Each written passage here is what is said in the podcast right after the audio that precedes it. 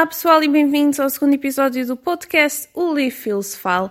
Hoje venho aqui falar um bocadinho com vocês sobre os meus autores favoritos e os meus livros favoritos. Como é que eles surgiram na minha vida? Porquê? E o que é que eu gosto tanto deles? Basicamente, quando eu penso em autores e livros favoritos, eu tenho de voltar um bocadinho atrás e tenho que começar a imaginar-me na minha altura do secundário. o que parece que foi ontem, mas de facto já passaram cerca de 4, 5 anos ou mais, desde que eu estava pelo menos no 12 ano. Acontece que o meu amor pela, pela literatura, uh, apesar de já ter existido antes do secundário, foi no secundário que eu comecei a ganhar algumas raízes e alguns autores favoritos. E não posso deixar de dizer que eram, na sua grande maioria, se não na sua grande totalidade, autores portugueses. Um, eu, hoje em dia, já não me lembro de muitos livros que eu li nessa altura, mas estes que vos vou falar foram os livros que me marcaram, os livros que eu tenho nas minhas estantes e que eu pretendo voltar a reler e a reler e a reler, porque são livros que eu aconselho a toda a gente e que são maravilhosos. Assim sendo, no 12 ano, eu comecei a ler o Memorial do Convento.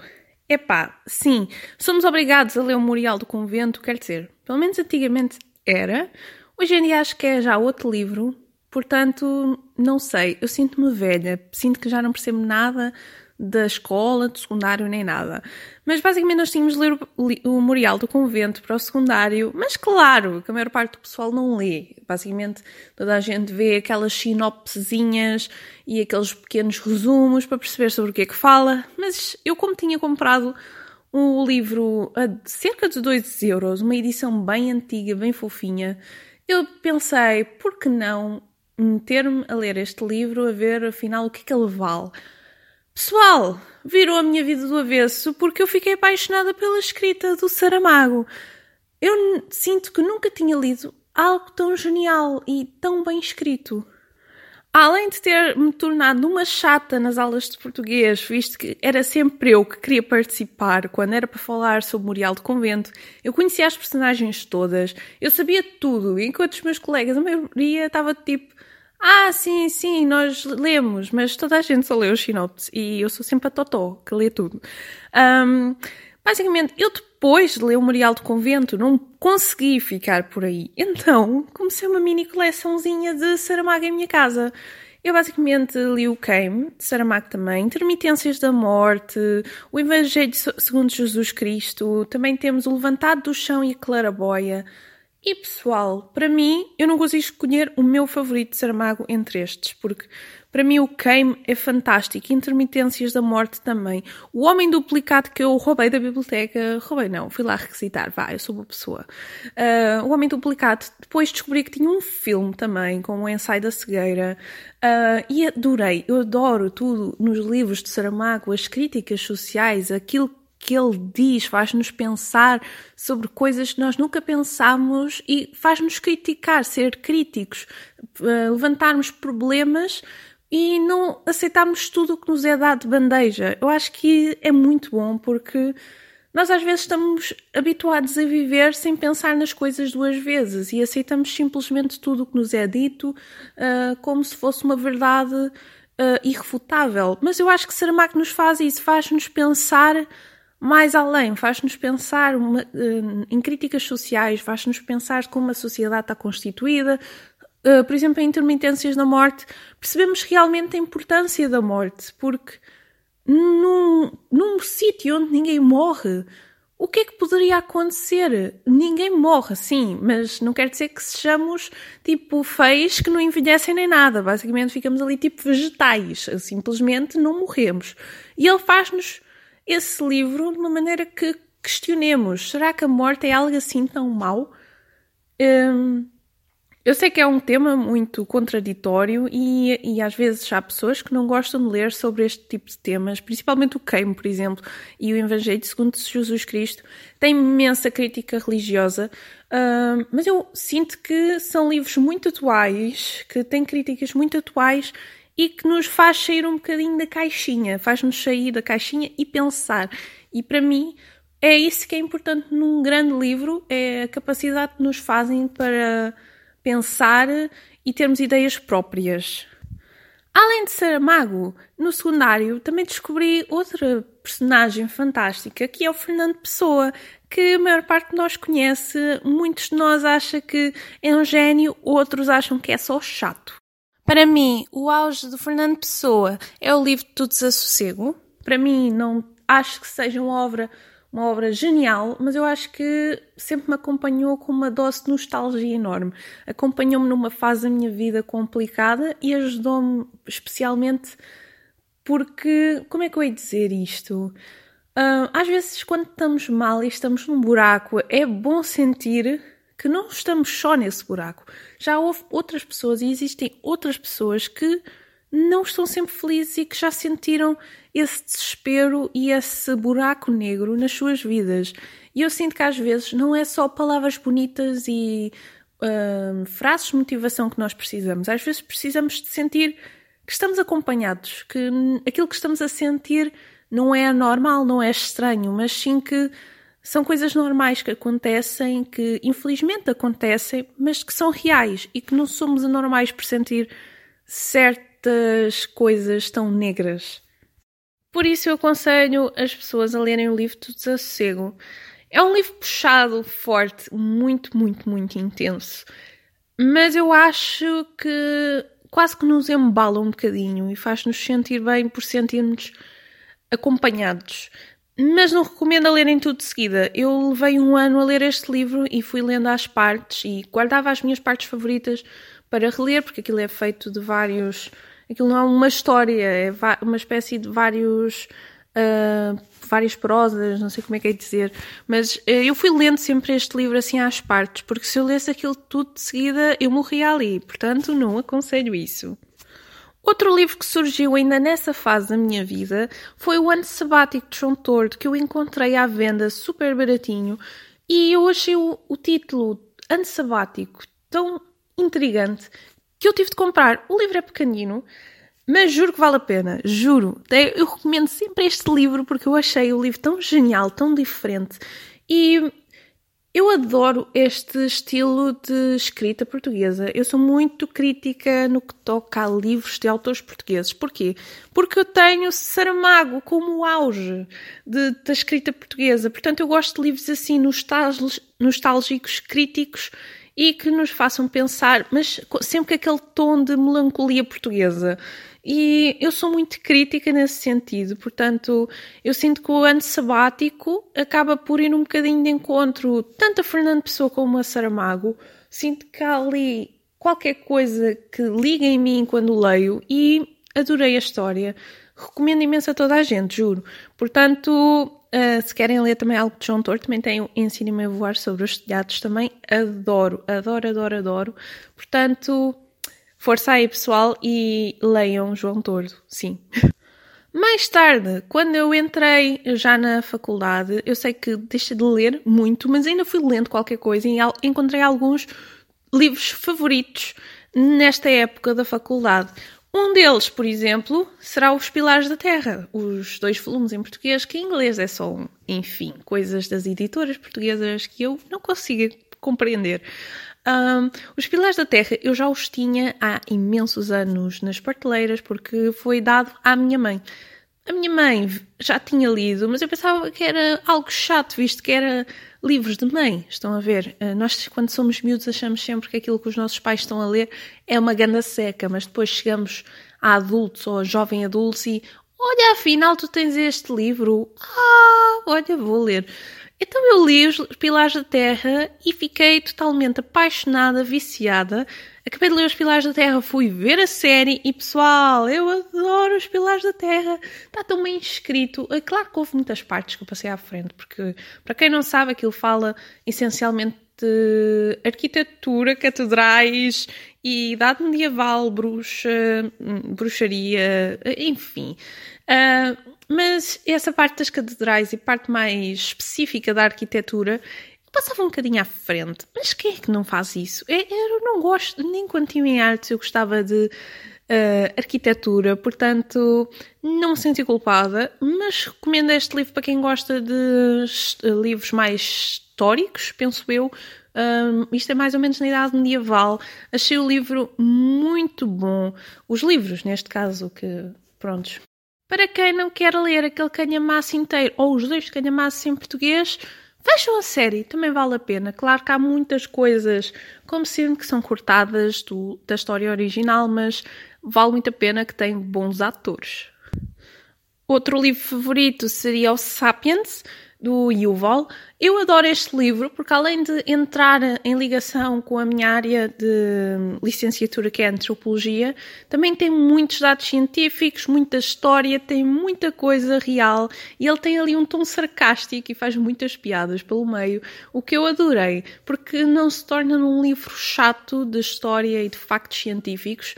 Uh, ele faz com que as coisas realmente se, ganhem uma forma mais interessante e questiona tudo. Eu acho que o melhor dos livros que eu considero dos meus favoritos é que nos faz questionar muita coisa, porque eu sou, digamos, a minha mãe gosta de dizer que eu sou um bocado revolucionária e que gosto de armar confusão, mas não, eu gosto de encontrar erros nas coisas, porque nem tudo é perfeito como nós achamos. Portanto, leiam o Sapiens, aprendam um bocado sobre a evolução da espécie humana e de outras coisas, percebam coisas fantásticas como uh, que a evolução do macaco para o homem, como costumam dizer, não é assim tão linear como nos fazem supor na escola.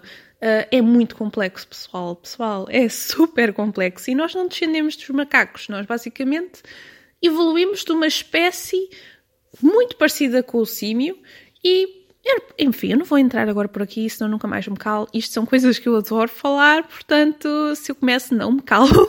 Mas então, leia o Sapiens. Há em português e há em inglês. Eu, por acaso, li em inglês, mas sinto que é um livro que nos faz conhecer muito mais do mundo em que vivemos e da espécie que somos. Mais recentemente, descobri outros dois autores favoritos, e estes são. Pum, pum, pum, pum, Murakami e Sarah J. Maas. Digamos que o Murakami surgiu há mais tempo na minha vida, ainda estava na licenciatura e descobri Murakami porque eu achava as capas dos livros tão fofas e na por cima tinham-me dito que Murakami era japonês e assim sendo escrevia histórias sobre o Japão, sobre os japoneses e não uh, situados na Europa, por exemplo, podia ser japoneses e escrever sobre a Europa e outras coisas, etc. Mas não, todos os livros dele, pelo menos os que eu já li, assentam sempre sobre personagens japonesas no Japão, sobre a cultura japonesa, o que eu acho fantástico, porque é, sabe tão bem sair da, bo da bolha em que vivemos e é tão bom ler algo que não é tipicamente ocidental. É bom ver que existe uma lógica totalmente diferente no que toca aos relacionamentos, no que toca à maneira de ver a vida, uh, e torna-se tão lógico que uma pessoa pensa -se, isto é mesmo no mesmo mundo em que estamos a viver, porque às vezes pensamos que as nossas maneiras de ver o mundo são iguais em o resto do mundo, mas a verdade é que todas as culturas têm uma uma aura diferente, tem uma maneira de ver e uma perspectiva diferente da vida, e eu acho que isso está muito bem acentuado uh, nos livros de Murakami, porque ele realmente demonstra um bocado da cultura e do pensamento japonês, e às vezes é um bocado arrepiante, porque há coisas que para nós não fazem sentido nenhum. Nada! Há coisas que são totalmente chocantes e estranhas e supernaturais e eu acho que é isso que eu adoro no Murakami, por ser tão diferente e nos fazer pensar de maneira diferente e mostrar que o mundo não é todo igual e que existem lógicas de pensamento totalmente diferentes, a, diferentes às nossas. Por fim, pessoal, chegamos às minhas leituras mais recentes e neste caso de Sarah J. Maas. Como eu disse no último podcast, eu conheci Sarah J. Maas ainda este ano. Eu li os três livros dela de Akotar, que foram os primeiros livros que eu li realmente em inglês uh, e fiquei apaixonada. E depois li o quarto livro de Akotar, que é a novela. Entretanto, li o Crescent City, que saiu, penso que foi este ano. E agora estou quase a acabar de ler Throne of Glass. Ou seja, eu já li quase todos os livros de Sarah J. Maas. E tentar escolher um favorito dizem vocês. Não consigo. eu não consigo escolher um favorito de Sarah J. Maas. Quer dizer, se eu for a ver dentro das chagas, eu consigo vos dizer, em A Contar, o meu livro favorito foi o segundo, o A Court of Mist and Fury, acho que é assim que se diz. Um, esse livro para mim foi. Uou! Eu acho que toda a gente partilha a mesma opinião que eu. Esse livro para mim foi o melhor da, da trilogia porque. Opa, eu não posso dizer porque senão estou a dar spoiler, mas o livro é mesmo muito bom. Fala sobre relações tóxicas, traumas, uh, traumas mentais, a superação de certa, certas coisas na vida. Um, eu acho que é um livro que realmente está bem construído e opa, faz-nos querer mais, mais, mais, mais, mais. Apesar do terceiro livro eu já não ter gostado tanto, adorei essa saga toda, porque, ou trilogia, seja o que for, pessoal. Um, eu adorei Acotar por inteiro. Por outro lado, depois li o Crescent City, que ainda só existe esse, infelizmente, mas tornou-se logo um dos favoritos da vida, um dos melhores livros que eu já li este ano. E Crescent City é fabuloso. Eu sei que estes livros não têm nada a ver com os anteriores que vos falei. Os outros têm uma, um, um, tema mais real, não são fantasia. Mas estes livros, pessoal, fizeram sonhar, fizeram-me imaginar coisas, fizeram-me sair da minha bolinha, ir para outro sítio mais agradável, principalmente nestes tempos de pandemia. E eu adoro Sarah J. Maas por isso, porque ela envolve-nos nas personagens de uma maneira que nós ficamos vidrados nelas. São personagens fantásticas, maravilhosas e eu acho que é isso que eu adoro na Sarah J. Quer dizer, em Throne of Glass o plot também é chuchu beleza, pessoal. O plot é mesmo destruir o coração, mas até as personagens em Throne of Glass são fantásticas tão bem construídas, tão bem desenvolvidas. Eu nunca vi uma evolução de personagens ao longo de uma saga como eu vejo em Throne of Glass. Estes são os meus livros favoritos e aqui reside a dúvida: estes livros são perfeitos? Não, pessoal. Nenhum dos livros que eu referi acima são perfeitos. Nem todos os autores são perfeitos. Todos cometeram erros, de certeza, em algum momento. De certeza fizeram um comentário menos feliz. De certeza que têm algumas saídas menos felizes e podem não ser as melhores pessoas, os melhores autores do mundo, mas é como tudo na vida, pessoal, não existe nada perfeito. E para mim, estes livros foram os que me tiraram muitas vezes do buraco e me trouxeram para cima. Por isso é que eu normalmente eu não gosto nada de dizer que certos livros não me prestam só porque eu não gosto deles.